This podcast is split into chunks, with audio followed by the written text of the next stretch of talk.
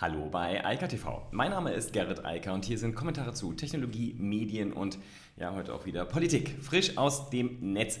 Denn es geht einmal um die Arbeitsbedingungen im Homeoffice, dann geht es ja einmal mehr um die Luke-Hype. Und äh, dann haben wir eine sehr interessante Entwicklung im, in diesen alten Medien, ja, Fernsehen. Außerdem geht es um Content Moderation, also die neuen Medien und dann nochmal kurz um Coinbase, denn die sind ja gestern an die Börse gegangen und äh, nachdem wir so oft drüber gesprochen haben, müssen wir das auch noch kurz abhandeln, dann ist es durch das ganze Thema. Es gab eine Forsa-Umfrage zum Thema Arbeitsbedingungen im Homeoffice. Äh, das wurde beauftragt von der DEKRA und ähm, die Ergebnisse sagen, es etwa ein Drittel der MitarbeiterInnen, die im Homeoffice arbeiten, zum Beispiel gesundheitliche Probleme bekommen, Rückenschmerzen etc. Ähm, außerdem sei die Belastung sehr hoch und es würde sehr häufig außerhalb der normalen Arbeitszeiten gearbeitet, also zum Beispiel am Wochenende oder spät abends oder sehr früh morgens, also jedenfalls außerhalb dessen, was so üblicherweise auch vertraglich dann vereinbart wurde. Das stellt natürlich ein Problem dar. Und ich glaube auch, dass das ähm, einfach damit zu tun hat, dass so viele Organisationen und Unternehmen darauf nicht eingestellt waren und einfach nicht äh, bereit waren für so viele Mitarbeiterinnen im äh, Homeoffice. Und das sieht man ja auch zum Beispiel ganz simpel in der Situation, dass Notebooks nicht verfügbar sind, also auch nicht bestellt werden können. Die Bestellungen sind teilweise offen bis ins Jahr 2023. Ähm, das liegt in dem Chipmangel, der da sozusagen durch permanente Verlagerung von Produktionsstätten nach Asien entstanden ist. Aber auch große Bildschirme, die werden auch ganz klar gefordert, um halt besser arbeiten zu können, sind auch nicht mehr oder nur noch sehr hochwertige verfügbar. Das ist alles ein Problem. Äh, das ist entstanden durch die Pandemie und durch die Lieferengpässe, die wir jetzt in den letzten zwölf Monaten gesehen haben und die sich auch erst sehr langsam und teilweise immer noch gar nicht verändern und verbessern. Schwieriges Problem, schwierige Situation. Ähm, ich würde es jetzt nicht unbedingt ausschließlich den Organisationen ankreiden. Ich glaube, da kommt auch hinzu, dass vielen Verantwortlichen das noch nicht klar ist, äh, wie die Situation ist, auch wie die rechtliche Lage da ist. Denn tatsächlich ist es kein netzpolitisches Thema. Dafür gibt es ganz klare ähm, sozusagen Vorschriften, wie das zu laufen hat. Aber dass das im Moment nicht überall optimal läuft, ist klar. Dazu kommt dann ein Problem. Bei einigen MitarbeiterInnen ist es halt auch so, dass sie aufgrund der sozialen Gegebenheiten, insbesondere Kinder, ernsthafte Probleme haben, im Homeoffice sinnvoll zu arbeiten, schlicht und ergreifend, weil es da sehr laut und störend ist, also sozusagen schlimmer als normalerweise im Großraumbüro. Ähm, das ist ja die große Lehre aus der ganzen Situation jetzt. Das Homeoffice ist hochgradig produktiv und sehr, sehr effizient, aber eben deshalb, weil MitarbeiterInnen endlich mal Ruhe haben und in Ruhe arbeiten können und eben nicht ständigen Störungen ausgesetzt sind. Das ist ja der Riesenunterschied. Daher kommen die Produktivitätsgewinne. Nur die sind natürlich dann weg, wenn die Lärmquelle und die Störungen dann aus dem familiären Umfeld kommen, weil halt die Kinder nicht in der Kita sind, nicht in der Schule sind, etc. pp. Dann ist das natürlich alles nicht mehr gegeben. Anyway, ich glaube, hier ist noch viel zu tun, sowohl bei den Organisationen, vielleicht auch eine politische Nachjustierung, aber ich glaube, dass grundsätzlich die gesetzliche Grundlage da sinnvoll und vorhanden ist, auch seit vielen Jahren vorhanden ist, sozusagen nichts Neues. Da wurde sinnvoll mitgegangen, auch wenn die Unternehmen äh, damals dann diese Homeoffice-Möglichkeiten zwar so theoretisch angeboten, aber nie wirklich äh, in Einsatz gebracht haben. Das ist jetzt halt anders und oft genug darüber geredet. Ich glaube, das wird sich auch nicht ändern. Das heißt, die Organisationen sind die halt auch in der Bringpflicht und Bringschuld und müssen dafür sorgen, dass das zukünftig dann besser funktioniert. Ja, die Luca-App. Eigentlich gibt es dazu nichts Neues zu sagen. Ähm, die sämtlichen Probleme wurden aber jetzt nochmal vom Chaos Computer Club sehr schön, sehr übersichtlich zusammengefasst. Also das reicht ja von der ganzen Thematik äh, der Aneignung von anderem fremden Quellcode, über äh, komische Geschäftsmodelle, über ähm, die Problematiken bei Datenschutz, Privatsphäre, Sicherheit der Software, All das ist bekannt. Ähm, das Thema Sicherheit ist ein Fass ohne Boden offensichtlich, weil vermutlich diese Software auch sehr schnell zusammengedengelt wurde und deshalb alle normalen Mechanismen der Überprüfung dort ignoriert wurden. Das größte Problem, was der CCC aber ankreidet, ist, dass einfach grundlegende Funktionen nicht sinnvoll funktionieren können. Das heißt, eine ernsthafte Kontaktverfolgung geht gar nicht und trotzdem wurden jetzt etwa 20 Millionen Euro in diese App investiert von verschiedenen Bundesländern. Der CCC fordert deshalb ein sofortiges Moratorium, das ist eine Bundesnotbremse und sagen, es soll jetzt Schluss sein, es soll nicht noch mehr Steuergeld in eine App investiert werden, die nicht funktioniert und die dazu auch nicht sauber über ein übliches Ausschreibungsverfahren dann lizenziert wurde. Es gibt ja Alternativen, äh, viele sogar, und ähm, die wurden einfach übergangen, weil man halt dem Marketing von Smudo da aufgesessen ist. Und das ist natürlich insgesamt auch rechtlich betrachtet ein großes Problem. Ähm, wie gesagt, einfach mal durchlesen, wer da immer noch äh, Bedenken hat, ob das vielleicht doch was Tolles ist. Nein, ist es nicht. Ähm, die App gehört nicht aufs Telefon und ist auch untauglich. Ähm, wir haben eine Corona-Warn-App, dafür haben wir übrigens auch schon mal 80 Millionen Euro ausgegeben. Diese 20 Millionen waren völlig überflüssig und sind einfach nur ja, verschwendet. Es gibt einen ganz faszinierend interessanten, zumindest für mich spannenden Artikel ähm, in der Taz. Ähm, ich muss dafür aber davor äh, so vorausschicken, dass ich absolut kein Fernsehen konsumiere. Also äh, mein Fernsehkonsum ist seit vielen, vielen Jahren auf Null. Das hat viele Gründe, insbesondere den, dass die Qualität des Journalismus permanent nachlässt, im, gerade im Fernsehen, gerade auch im Privatfernsehen. Da hat das die Misere angefangen, schon irgendwann in den 80er und 90ern, hat sich dann aber auch ausgerollt auf die öffentlich-rechtlichen. Aber, und das hat mich jetzt ganz und gar begeistert, dieser Artikel macht mir fast Mut, dass es vielleicht doch noch eine Chance gibt. Allerdings nicht im öffentlich-rechtlichen Fernsehen, sondern jetzt im Privatfernsehen. Woher dieser Artikel kommt ähm, und was die Taz auch tatsächlich trotzdem ankreidet, ist, die Grünen wollen ihre, ihren Kanzlerkandidaten und die Diskussion darüber bei Pro7 machen und nicht bei ARD und ZDF. Das kreidet die Taz an, weil sie sagt, ja, das ist ja eigentlich das große öffentliche, die große öffentliche ähm, Diskur, der große Diskursraum und sie sagen, warum geht ihr jetzt in die Pro7-Bubble? Aber das beantworten sie auch, ähm, denn sie gehen in dem Artikel dann sehr schön darauf ein, was da in den letzten Jahren passiert ist. Und das ist etwas, was, wie gesagt, mir ein bisschen Hoffnung gibt, dass vielleicht auch das Fernsehen doch mal irgendwie die Kurve kriegt und wieder einen Journalismus liefert, der sinnvoll ist und hochwertig ist. Ähm, interessanterweise jetzt äh, bei Pro7 Sat1 Media ist das, ja. Was da der Unterschied ist und was Sie halt sagen, ist, ähm, man sieht es ja auch bei den aktuellen Formaten, die ja jetzt auch in der letzten Zeit ähm, sehr hochgekocht sind der Journalismus, der dort stattfindet, wieder bei ProSieben im gesellschaftlich-politischen Raum, also bei gesellschaftlich-kritischen Themen, hat eine gewisse Haltung. Also, was ja ARD und ZDF uns in den letzten ungefähr fünf Jahren äh, vorgeführt haben, ist ja, dass sie jeder kleinsten Mindermeinung eine Plattform bieten und sie so behandeln, als wären sie die Mehrheitsmeinung im Lande.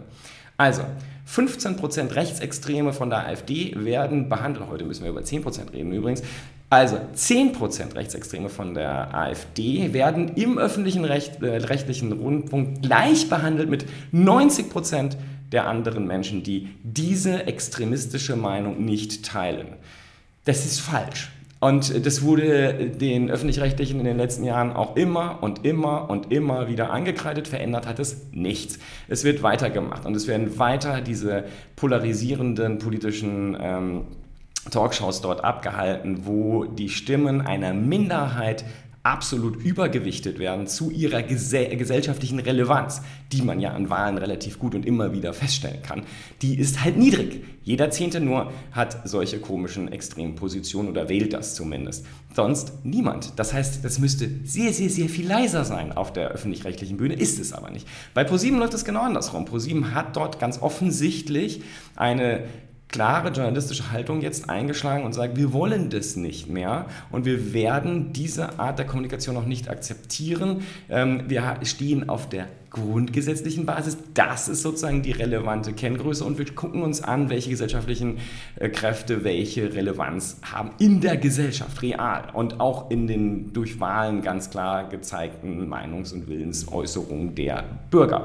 Und im Ergebnis haben wir jetzt eine Situation, wo halt offensichtlich die Grünen gesagt haben, wir gehen dahin und werden dort uns äh, entsprechend positionieren, weil wir natürlich auch ein jüngeres Ziel, äh, eine jüngere Zielgruppe dort erreichen, aber vor allem, weil wir dort ein, in einer Situation sind, wo wir uns nicht mit irgendwelchen Rechtsextremen dort rumprügeln müssen, weil die halt journalistisch auch halt nur in diesem tatsächlich relevanten Teil, der in der Gesellschaft existiert, dann stattfinden, halt auch nur diese Aufmerksamkeit bekommen. Und ich glaube, das ist eine logische Konsequenz. Ich finde den Artikel sehr, sehr interessant. Wie gesagt, ich kann das alles aus, nicht aus erster Hand nachvollziehen, weil ich diesen Kram nicht anschaue. Ich lese immer nur Secondhand, was darüber geschrieben wird. Und das ist jetzt das erste Mal, dass ich etwas lese, wo ich denke, vielleicht ist da doch noch Hoffnung für das Fernsehen. Aber wir werden sehen, wie es dann weiterläuft. Denn mittlerweile ist es ja so, dass auch die Jungs von Netflix etc. immer bessere politische Sendungen liefern und ähm, ja, es, es, wird immer schwieriger für das Programmfernsehen und wenn man sich die Entwicklung in den USA anguckt, dann wird das gleiche hier auch in den nächsten Jahren passieren. Das Geld wird weggehen und dann ist bei den Privaten auch Schluss mit lustig. Ja, aber bei den neuen oder den, naja, den aktuellen äh, Medien, denn wir müssen einfach mal klar sagen, das Internet ist das mit Abstand größte Medium, die höchste Reichweite, die höchste Aufmerksamkeit. Hier ist das Medium. Ich finde es immer wieder faszinierend, wenn auch ich von neuen oder digitalen Medien spreche. Das Internet ist das Medium, das Leitmedium. Daran gibt es halt ein paar große, wie zum Beispiel Facebook. Und die haben ein massives Problem mit dem Thema Content Moderation. Ich spreche da jetzt auch schon sehr lange drüber. Ich glaube, dass das eines der größten Probleme ist, die diese neuen Medien haben, also die das Internet hat weil wir dort immer noch keine sinnvolle Grundlage gefunden haben, wie das äh, laufen soll in Zukunft, was auch schwierig ist, weil diese Netzwerke halt global aufgestellt sind, weil die entsprechenden Werte und Vorstellungen, die von den Menschen global gemacht und getroffen werden, halt unterschiedlich sind und unterschiedlicher kaum sein könnten. Das bekommt man ja dann sozusagen in der deutschen Bubble oder in der auch englischsprachigen Bubble, in der man sich vielleicht bewegt, gar nicht mit, was in anderen Ländern noch passiert das Thema Content Moderation ist halt wichtig. Es müssen halt zumindest mal die Themen raus, die ganz besonders schwierig sind. Hatten wir auch gestern, dass das Oversight Board von äh, Facebook zukünftig ja auch genau dafür da sein will. Also nicht mehr nur noch rausgeschmissene Sachen wieder reinholt, sondern auch noch vorhandene Sachen, die von Nutzern nicht gemocht werden, dann rausschmeißt. Und genau dieses Problem wird ja letztlich weggeschoben von Facebook, denn das sind Tochter, nein, das sind nicht mal Tochterunternehmen, sondern das sind externe Dienstleister, Accenture zum Beispiel, die dann die Mitarbeiter beschäftigen, die als Content-Moderatoren sich den ganzen Dreck der Welt anschauen müssen. Also von Kinderpornografie bis zu irgendwelchen äh, rechtsextremen und sonstigen extremen politischen Meinungen und äh, darunter Tötungen und ähnliches. Also gruseliges Zeug. Wenn man sich das den ganzen Tag anschaut, das äh, führt das logischerweise, hat das Konsequenzen auf den Menschen. Wenn man sich den ganzen Tag diesen Schmutz anschaut und entscheiden muss, ob man das jetzt löscht oder nicht. Und ähm, hier ist jetzt wieder ein Fall, ich habe ja auch schon ein paar Mal davon ge gesprochen, es ist ja sozusagen nichts Neues eigentlich, also äh, ein Riesenproblem diese Content-Moderatoren, also die Menschen, die das machen, also für alle, die sich vorstellen, dass das irgendwie eine Software ist. Nein, das sind Menschen, so wie ich und andere, die müssen sich das angucken und dann die Entscheidung äh, treffen, was sie rausschmeißen. Und dass das Konsequenzen hat für die Psyche, ist, glaube ich, äh, nachvollziehbar, denn äh, wir sehen das ja alles nicht. Das, was diese Menschen sehen, die jeden Tag als Job sich anschauen müssen, ist halt die absolute Katastrophe. Das ist das absolute, der absolute Tiefpunkt, ähm, wo Menschlichkeit keine Rolle spielt. Und damit müssen sich Menschen beschäftigen und dass das dann zum Beispiel zu Schlaflosigkeit führt und zu allerlei Traumata, ist, glaube ich, offensichtlich und auch mittlerweile ja oft genug ähm, bestätigt äh, von, aus verschiedenen Quellen. Und hier gab es jetzt wieder einen Fall, wo ein Content-Moderator, der jetzt halt gekündigt hat und nicht mehr dort arbeitet, über all diese Sachen berichtet. Das ist dann auch über Twitter gelaufen. Die ganzen einzelnen ähm, Positionen kann man da auch nochmal nachlesen äh, bei Ryan Mack. Ähm, gruselig, um es äh, vorsichtig zu sagen, und es ist eine Katastrophe. Und ähm, ich weiß ehrlich gesagt auch nicht, wie man das Problem lösen kann. Weil Ganz offensichtlich gibt es Menschen, die überhaupt keine ähm, roten Linien kennen, in keiner Form und auch äh, aus politischen oder anderen Gründen ähm, wirklich übelst die Inhalte ins Netz stellen wollen. Ähm, es gibt nur diesen Weg der Moderation. Ich hoffe, dass äh, wir früher oder später wirklich effektive und auch wirklich treffsichere KI haben, die das äh, machen kann, damit es nicht Menschen machen müssen. Aber bis dahin ähm, sollte definitiv dafür gesorgt werden, dass diejenigen, die in diesem Bereich arbeiten, entsprechend halt auch betreut werden und entsprechend halt auch bezahlt werden. Denn diese Jobs sind natürlich mies bezahlter, wie sich vermutlich jeder denken kann. Das ist nicht irgendein High Potential, der dann diesen Job macht und dafür gut bezahlt wird, sondern das ist üble äh, Arbeit, die schlecht bezahlt wird und ähm, das passt halt alles nicht wirklich zusammen.